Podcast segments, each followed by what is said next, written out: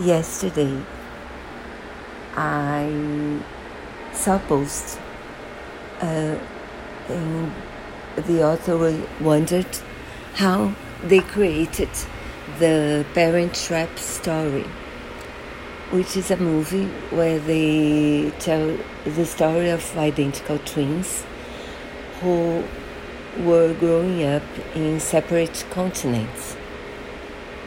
It's a Disney comedy, was filmed twice, and one twin was growing up in California with their father, and the other twin was growing up in London uh, with their mother.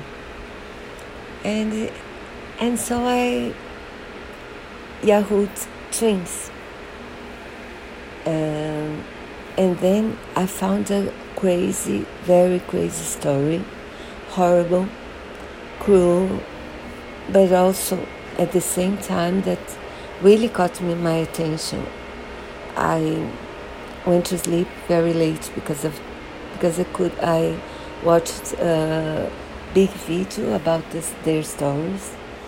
There was this uh, American adoption agents where they uh, psychiatrist a psychiatry there decided to separate twins in during adoption the adoption process.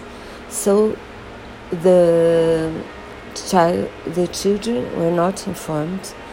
Their they were babies but the parents were not informed either so they were created separated and they and some of them really met by chance when they were adults.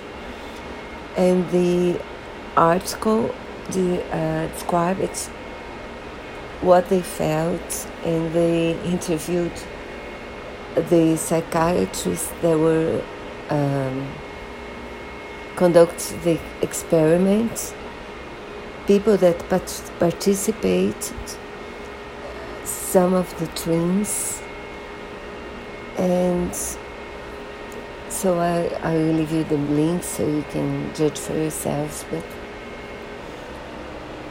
yes